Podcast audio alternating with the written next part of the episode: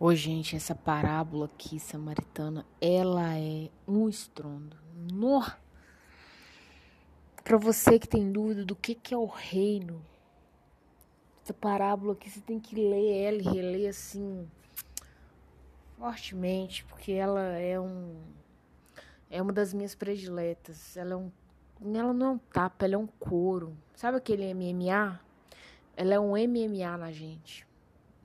Sério toda vez que eu leio ela, geralmente eu leio ela arrepiada. Então vamos lá. Lucas 14, a gente vai do 15 ao 24. A parábola da grande ceia. Ah, essa parábola aqui, gente, ela tá próxima do acontecimento da cura do hidrópico e dos primeiros lugares. Então, assim, Jesus esse dia estava inspirado. Como diz o mineiro, o trem lá foi bom. Ora, ouvindo tais palavras, um dos uns dos que estavam com ele à mesa disse-lhe: Bem-aventurado aquele que comer o pão no reino de Deus. Então, aconteceu o seguinte: Jesus estava na casa de um fariseu e estava lá fazendo um lanche. Ele curou, ele falou acerca do sábado, ele falou né, dos primeiros lugares, humildade, honra e tal, e ele falando. Aí um abençoado solta assim: Olha, feliz aquele que comer o pão no reino de Deus. Acho que Jesus ouviu e falou assim: posso deixar passar, né? Porque aqui são judeus. Quem está nesse contexto aqui são judeus. Né? Lembre-se que Jesus fala assim: Eu vim para os meus.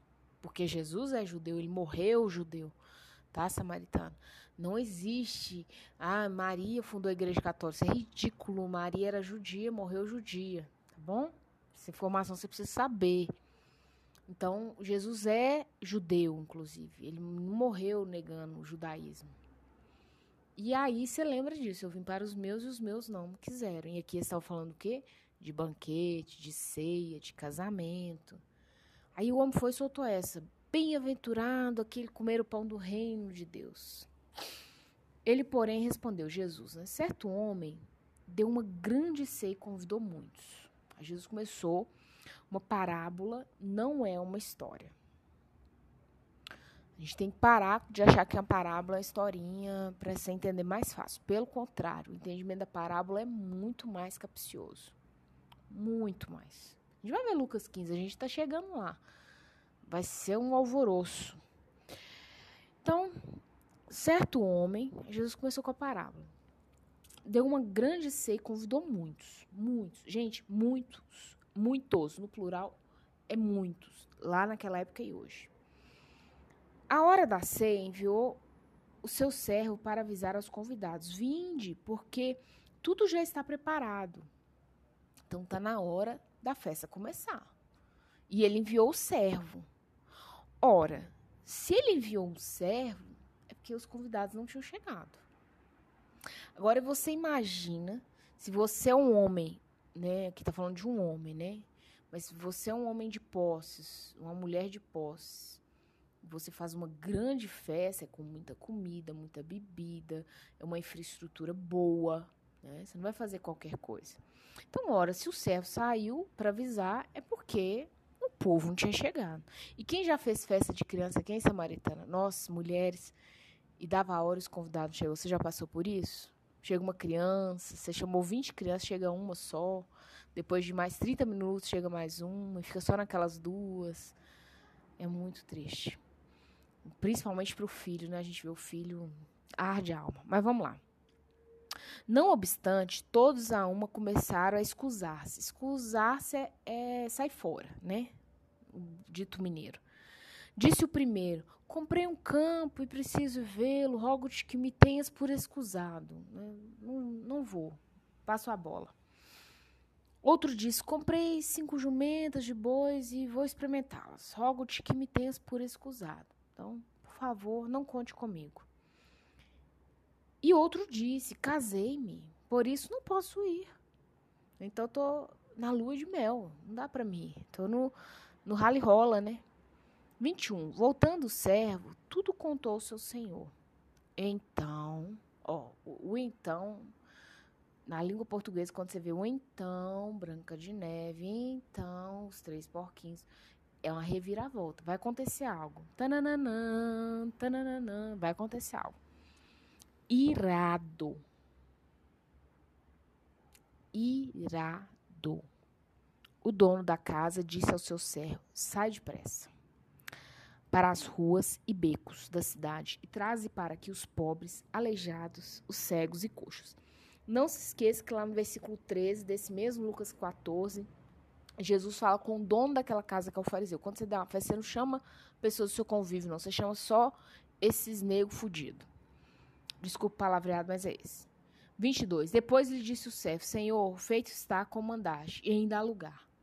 Então o cara chegou lá, você imagina, olha o que, que Jesus está falando do reino. Vou terminar de ler para eu vou figurar para você, porque eu leio a Bíblia figurando. Então você tem que figurar isso, Samaritana, para você entender o contexto, né, é, genuíno do que Jesus quer falar. Depois, né, ele falou assim: ainda há lugar no 22, 23. Respondeu-lhe o Senhor: sai pelos caminhos e atalhos e obrigar a todos a entrar, para que fique cheia a minha casa porque vos declaro que nenhum daqueles homens que foram convidados provará a minha ceia. Então, vou figurar para você. O contexto é o seguinte: o cara rico, trazer para o nosso contexto para ficar paralelo, você entender. Imagina uma festa, vamos pegar um cara aqui no Brasil, Roberto Justus, né? É, aquele João Dória lá, que é o prefeito de, de, São Paulo agora, né? Prefeito, não, governador. Então você imagina um cara desse, ele dá uma mega festa uma festa assim de arromba, que ele gasta milhões e aquele trem que tem para comer é três dias de festa. Na hora que é para a festa começar, não chega ninguém. Ele chega pro mordomo, que geralmente esses caras têm, né? Mordomo, uma governanta, e fala assim: olha, vai atrás dos convidados, dá uma ligada e tal, manda um WhatsApp, vê o que está acontecendo.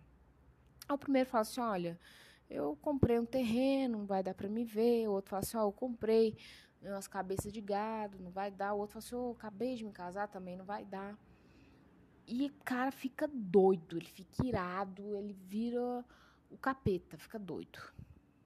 Ele vira e fala assim, ó, oh, você vai sair o seguinte, você vai, vamos pegar o, o João Dória, que é o governador lá de São Paulo, que é um homem rico, um homem de negócio, um empreendedor.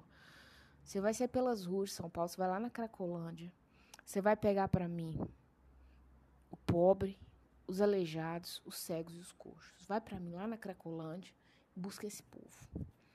Aí, né, a governanta vai lá, pega esse povo da Cracolândia lá de São Paulo, chega e fala assim, ó, eu peguei que povo, já pus na como, tá aqui, já tá lá comendo, mas ainda tem lugar. Aí fala assim, agora então você vai sair pelos caminhos e atalhos. Primeiro ele manda nas ruas e becos, agora caminhos e atalhos. São lugares diferentes, tá, Samaritano? E obrigar a todos a entrar para que fique cheia a minha casa. Agora, quem se encontrar na rua, você traz. Quem se encontrar, você traz. E aí, o que, que esse cara quer? Ele gastou milhões com uma festa.